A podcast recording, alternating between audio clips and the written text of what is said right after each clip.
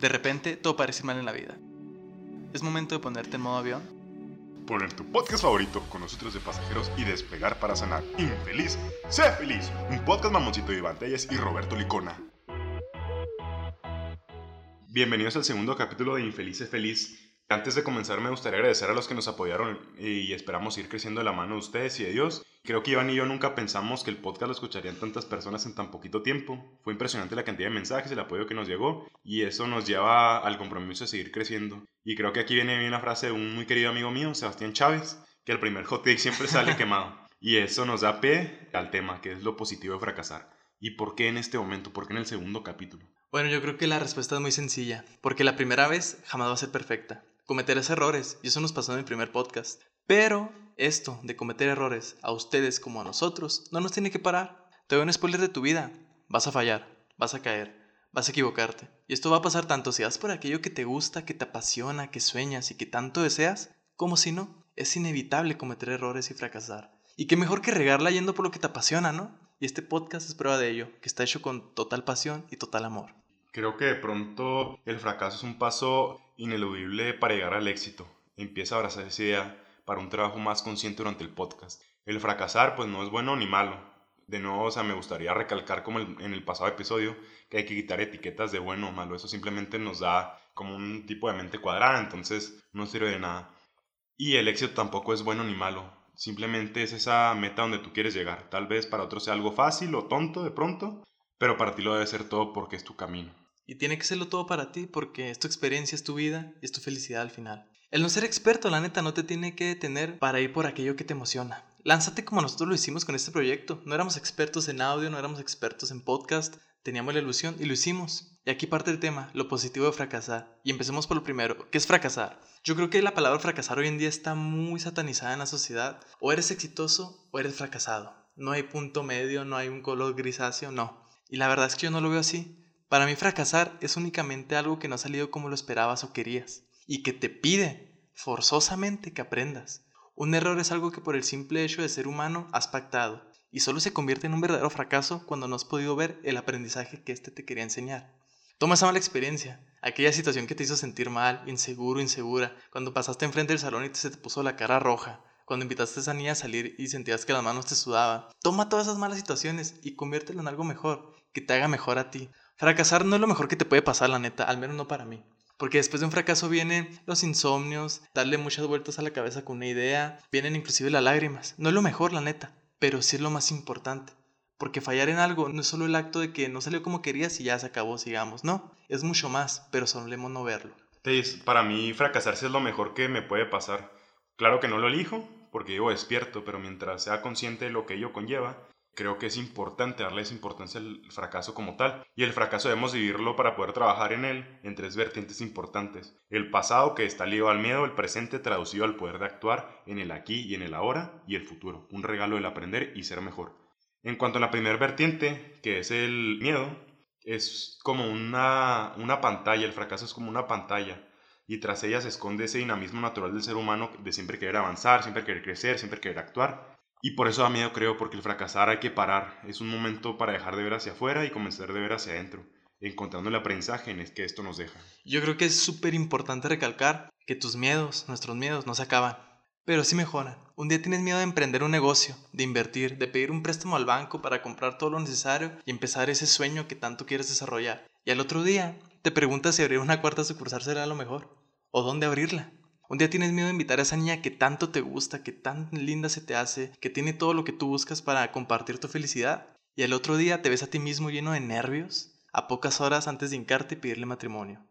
Sí, te aseguro que los miedos no se acaban, pero sí mejoran. Creo que en parte es inevitable sentir miedo cuando emprendes algo nuevo en tu vida, ya sea una relación amorosa, un negocio o un proyecto. Habrá ese medio como parte indeleble de ti y cuando lo aceptes entenderás que el miedo es fisiológico, es un cúmulo de neurotransmisores es un mecanismo natural del ser humano para salir de situaciones de peligro o lanzarte a oportunidades irrepetibles. Detrás del miedo seguramente se encuentra la postal que siempre has soñado y eso creo que lo hablo en, uno, en un capítulo de mi libro. Detrás del miedo hay cosas maravillosas y eso nos lleva a la segunda vertiente, el poder del actuar aquí y ahora. Bien, una vez superado el miedo, una vez aceptado el miedo, nace la valentía. ¿La valentía de qué? De lo más importante, al menos para mí, de actuar. Y es justo aquí, en el momento en que tú tomas la valentía de actuar, que te vas a topar con un momento muy complicado, llamado la decepción, la tristeza, el rechazo. Tener que recibir un no cuando buscabas ferozmente un sí. Y ni modo. Este momento es donde lo que temíamos en nuestra cabeza se vuelve una realidad. Y hay que vivirlo, sentirlo y sí, la neta, sufrirlo. Es aquí donde todas esas palabras bonitas y frases motivadoras pierden un poco de sentido para nosotros. Es algo que todos hemos vivido y tal vez vamos a seguir viviendo, es casi seguro. Pero te quiero contar algo que también es una verdad.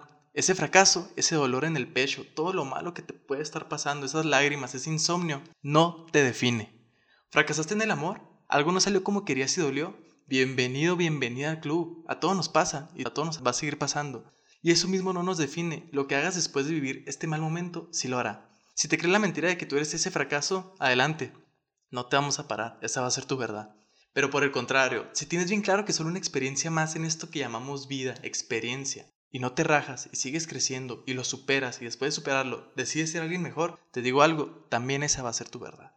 Creo que aquí en esta segunda vertiente el poder de actuar aquí ahora también es importante recalcar que tienes que tomar las riendas de tu vida y dejar de echar la culpa a los que te rodean, a terceros. Y es aquí cuando comienzas a avanzar a todo galope y esos sueños que hace unos segundos parecían imposibles ahora empiezan a verse un poquito menos lejanos. Y entonces aquí me gusta de pronto mencionar a, a una persona que admiro mucho, que es Prince A. y hablaba en un ejemplo sobre Jay, que Jay pues es la clásica persona de que, ok, cuando me gradúe voy a ser feliz, y ya se graduó y no era feliz, entonces... ¿Nunca fue feliz? Nunca fue feliz, entonces Jay decía que cuando tenga hijos voy a ser feliz. Y, tampoco lo fue. Tampoco lo fue. Entonces, para no hacerse las largas, el ejemplo, llegó el momento que dijo Jay, el día que muera voy a ser feliz. Y entonces creo que esto de pronto recae en la imposibilidad de sentir la felicidad como parte de este plano existencial. Y no hay que esperar a actuar. Y es por eso que la segunda vertiente la llamamos el poder de actuar aquí y ahora, porque es aquí y ahora el mejor momento para comenzar a ser feliz. No esperes tanto para ser feliz, la neta. Y esto nos lleva a la tercera vertiente, el regalo de aprender y ser mejor. Si algo te sirve para mí el hubieras del fracaso sí existe, porque mucha gente vive ciclada en que tal vez con el conocimiento que hoy gozo, por haber fracasado hubiera hecho las cosas diferentes con tal persona o en tal situación. Es querer una revancha con su pasado porque hoy son una mejor versión de sí mismos de lo que lo eran ayer. Y eso de pronto comienza a ciclarlos en vez de tomar una postura diferente porque dicen de que no hubiera terminado esa relación o mi empresa no hubiera quebrado. Pero el hubiera si existe. Tal vez no con la misma persona o situación, o tal vez sí. Dejemos de atormentarnos con un futuro inexistente. La vida regala todo el tiempo segundas oportunidades, pero es ahí donde tenemos que aprovecharlas. Y el compromiso de todo hombre con la sociedad y consigo mismo es aprender de sus errores y que el reto es ser mejor que el día anterior. A mí me encanta una frase que reza así. Si tú mejorarás un 1% en cualquier ámbito, en cualquier aspecto de tu vida, al final del año habrás mejorado un 365%. Claro. Eso me encanta. Y no lo olvides, cada nuevo momento de alegría, de satisfacción y de paz que vivas, hoy o tal vez el día de mañana, es resultado de todos los fracasos que hoy entiendes que sí, fueron necesarios. Y que esta felicidad que vives te traiga a la memoria porque fue importante que esa persona se fuera, aunque la amaras, aunque la quisieras muchísimo. Que no te contratara en ese trabajo que tanto querías y que pensabas que era el trabajo de tus sueños. O que eso que tanto anhelabas no lo obtuvieras. Recuerda, todo lo que te trajo hasta este momento de inmensa felicidad. Y amigo, amiga mía, si la estás pasando mal, créeme, dentro de poco vas a entender por qué y para qué. Sé la persona más apasionada que conozcas en el invento de tu vida, tanto que no tomes el riesgo de mirar a nadie que esté fuera de ti. Para acabar, quisiera compartirles un pensamiento mío que suelo repetirme cuando me encuentro calizbajo o cuando simple y sencillamente no me quiero animar a hacer algo, inclusive hasta hablarle a una chava. Cuando siento que el miedo me invade, este pensamiento vuelve a mi mente. Deja de esperar que tus miedos desaparezcan ha llegado el momento de enfrentarlos a ellos. Así que a partir de hoy, cuando se te presente una nueva oportunidad para crecer, hazlo. Hazlo a pesar del miedo. Si no sientes que tu pulso se acelera, si no sientes que tu corazón se te quiere salir del pecho, si no sientes inclusive a tu voz temblar, quiere decir que has dejado de hacer y de probar cosas nuevas para ti.